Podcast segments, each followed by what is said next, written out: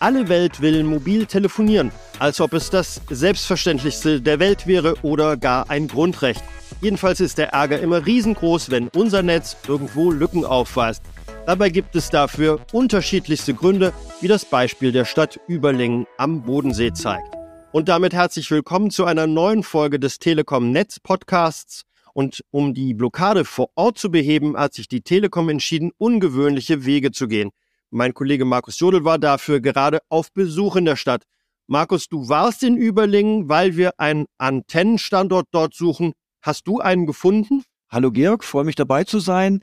Ja, tatsächlich ist es so, dass auf Grundlage dieser Aktion, die wir dort gestartet haben, es einen Vorschlag gibt, also ich glaube mehrere Vorschläge, aber einen, der jetzt auch sehr vielversprechend sich anlässt. Wieso sind wir eigentlich zu dieser ungewöhnlichen Maßnahme gekommen? Warum müssen wir so um Mobilfunkstandorte ringen? Nein, das Netz ist nicht statisch, sondern das Netz ist andauernd in Bewegung. Das hat verschiedene Gründe. Zum einen steigen die Anforderungen an unser Netz ständig. Das heißt, wir haben allein im vergangenen Jahr wieder 30 Prozent mehr Datenverkehr gehabt. Das heißt, du musst das Netz verdichten und immer weiter ausbauen.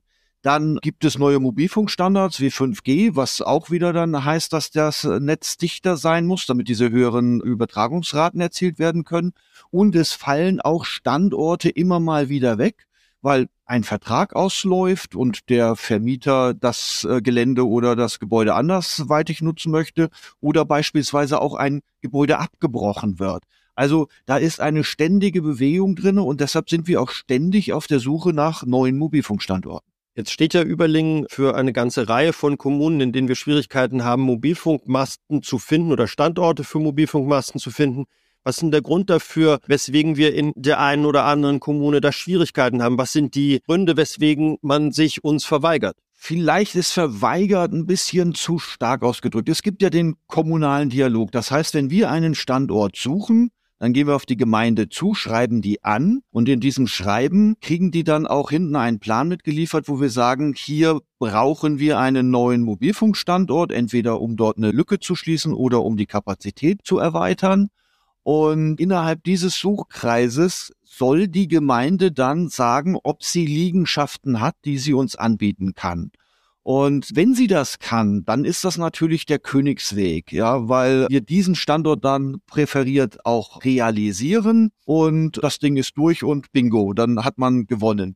Leider ist es halt so, dass viele Gemeinden heute nicht mehr, so wie vor 20 Jahren noch, da irgendwie negativ drauf reagieren, weil die meisten Mobilfunker ja heute nicht mehr in Frage stellen. Aber sie sind sehr passiv und stellen selber keine Liegenschaften zur Verfügung, weil sie dann immer noch im Hinterkopf haben, möglicherweise gibt es dann um diesen Standort eine Diskussion und dem weichen sie aus. Das ist das Problem. Und was suchen wir genau für einen Standort? Was sind die Voraussetzungen, die gegeben sein müssen, damit ein Mobilfunkstandort entstehen kann? Naja, der Standort muss immer in unsere Netzstruktur passen. Das heißt also, wir haben ja ein bestehendes Netz und das kann man sich vorstellen wie so ein Fischernetz, ja, da gibt's dann irgendwo Knotenpunkte und an diesem Knotenpunkt, da muss ein Mobilfunkstandort stehen. Und wie bei einem Netz kann man den so leicht verschieben in die eine oder andere Richtung, aber irgendwann sagt die Physik dann auch, jetzt ist Schluss, damit der Standort im Netz funktioniert und einen positiven Effekt hat, muss er mit den anderen Standorten zusammenspielen. Deshalb sind wir da leider dann in der Suche, deshalb dieser Suchkreis eingeschränkt und können nicht einfach überall bauen, wo man dann einfach sagt, okay, wenn ihr einen Mobilfunkstandort haben wollt, mir fällt da noch irgendwie ein, äh, hinter dem Hügel, hinter dem Wald, da könntet ihr einen hinstellen. Das ist nicht zielführend, sondern, sondern der muss ins Netz passen und der muss eigentlich auch immer da sein, wo die Nutzer sind. Ich komme nochmal zurück auf Überlingen. Was hast du denn jetzt genau in Überlingen gemacht? In Überlingen sind wir jetzt tatsächlich zum ersten Mal hingegangen und suchen per Plakat und Anzeige so einen Mobilfunkstandort. Das Besondere daran ist, ich hatte das geschildert, diesen normalen Prozess. Man geht auf die Gemeinde zu und die Gemeinde kann zunächst mal sagen, ob sie einen Standort hat. Danach, wenn die Gemeinde sagt, sie hat keinen Standort, schicken wir Akquisiteure rum. Die suchen in diesem Suchkreis, picken die sich Gebäude raus und erfahren, wem gehört das Gebäude und sind dann dort vor Ort unterwegs und versuchen die Leute dazu zu gewinnen, ihnen einen Mobilfunkstandort zu geben. Dieser Prozess läuft aber dann weitgehend unbeachtet der Öffentlichkeit ab. Ja, Gemeinderat, Akquisiteure, das ist nicht so im Sichtfeld des normalen Kunden oder Kundin. Deshalb haben wir jetzt gesagt, okay, wir hängen Plakate an Bushaltestellen und Multifunktionsgehäusen, die uns dort in den Orten auch gehören und weisen darauf hin, dass wir Standorte suchen und heben das Thema damit weiter in die Öffentlichkeit rein und wollen, dass das gegebenenfalls auch dort in dem öffentlichen Dialog nochmal stattfindet, dass man sagt, Mensch, ich verstehe eigentlich gar nicht, warum unsere Gemeinde dort keinen Standort zur Verfügung stellt. Oder ich sage, wusste ich gar nicht, ich selber habe einen ein Dach, was ich vermieten möchte, oder ich kenne jemanden, der ein Dach hat oder eine Wiese oder sonst irgendetwas und weise ihn darauf hin, dass es dieses Angebot gibt, und das ist ja jetzt nicht nur so, dass man da etwas für die Allgemeinheit tut, weil man einen Platz für eine Infrastruktur zur Verfügung stellt, sondern man kann damit ja auch Geld verdienen. Wir zahlen ja Miete für diesen Standort. Und wie ist die Aktion in der Öffentlichkeit angekommen? Naja, Überling ist jetzt der erste Pilot, den wir gemacht haben. Und wir hatten in der ersten Woche schon rund ein Dutzend Angebote, wovon eins wirklich vielversprechend ist. Also man muss halt sagen, die, äh, das ist nicht so, da ist ein Angebot wunderbar und zack und dann wird das realisiert, sondern es muss halt, dieser Standort muss in das Netz reinpassen. Ja. Und das ist die große Krux. Es ist auch so, ich kann nicht auf jedes Dach, auf irgendeine wackelige Garage oder sonst irgendwas einen Mobilfunkstandort draufstellen.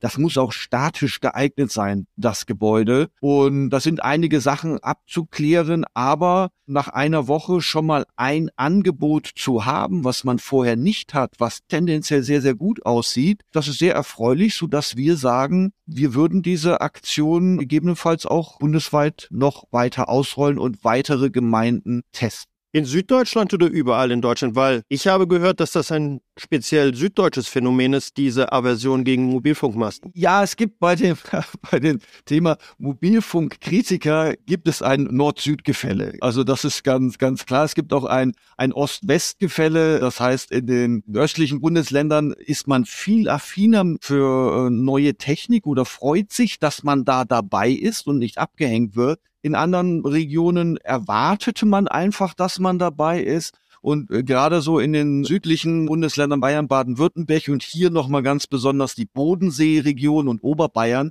da sind sehr viele Mobilfunkkritiker auch unterwegs. Und das Problem, Mobilfunkstandorte zu finden, ist aber bundesweit da. Also egal, ob da jetzt man, man klatscht oder, oder nicht klatscht, wir brauchen überall in jedem Landkreis zusätzliche Standorte. Also Überlingen ist überall die Art und Weise, um einen neuen Mobilfunkstandort zu bekommen, wie du sie jetzt gerade ausgeführt hast, ist aber nicht der Normalfall. Das ist richtig. Wir bauen im Jahr rund 1500 neue Standorte. Daneben werden tausende von Standorten mit zusätzlichen Antennen ausgerüstet oder es, es werden dort technische Veränderungen vorgenommen. Frequenzen dazu geschaltet. Aber das Problem bleibt halt trotzdem dann bestehen, wie in einer Gemeinde in, in Überlingen. Irgendwann hat man so Punkte, wo man sagt, an der, an der und der Stelle müsste ein neuer Standort entstehen. Und es dauert teilweise dann wirklich Jahre, bis sich dort etwas tut und dort Bewegung reinkommt. Jetzt hast du gerade gesagt, dass ein Standort, der aussichtsreich zu sein scheint, in Überlingen womöglich jetzt mal in den Test geht. Du hast aber auch gesagt, dass die Aktion durchaus die Chance hätte, weiter zu werden. In welchem Ort sind wir denn als nächstes? Das kann ich noch gar nicht sagen. Also da äh, stellen die Kollegen, wir haben ja bundesweit kommunale Ansprechpartner. Die Ansprechpartner für die Kommune sind in Sachen Mobilfunk. Und die stellen jetzt mal eine Liste zusammen an Standorten, wo sie sagen, hier kommen wir einfach nicht weiter. Wir sind seit Jahren mit der Kommune im Gespräch. Akquisiteure sind auch schon rumgelaufen, aber es tut sich nichts. Aber wir kriegen von unseren Kunden negatives Feedback, dass man sagt, warum ist denn hier der Mobilfunk so schlecht? Sodass man sagt, lass uns das Thema nochmal in die Öffentlichkeit heben und Leute anzuregen zu sagen, denk mal drüber nach, ob du nicht doch irgendwo die Möglichkeit hast, eine Fläche, ob das Dach oder Wiese ist, für einen Mobilfunkstandort zu vermieten und aber auch, um bei der Gemeinde nochmal zu sagen, oh, die haben wirklich Druck und jetzt kriegen wir vielleicht auch Feedback aus der Gemeinde heraus oder von den Anwohnerinnen, dass man dort eine Verbesserung wünscht und da nochmal Bewegung in die Sache dann reinzukriegen. Also wir werden immer Gemeinden suchen, wo es für uns halt einfach festgefahren ist seit Jahren, leider. Vielen Dank, Markus, für deinen kurzen Streichzug durchs schöne Überlingen, aber auch zum Thema, wie wir Mobilfunkstandorte suchen, wenn es tatsächlich überhaupt nicht mehr weitergeht. Und euch vielen Dank da draußen für eure Aufmerksamkeit und fürs Zuhören. Hoffentlich hören wir uns wieder beim Telekom Netz Podcast in der kommenden Woche. Tschüss, macht's gut. Tschüss, Dankeschön.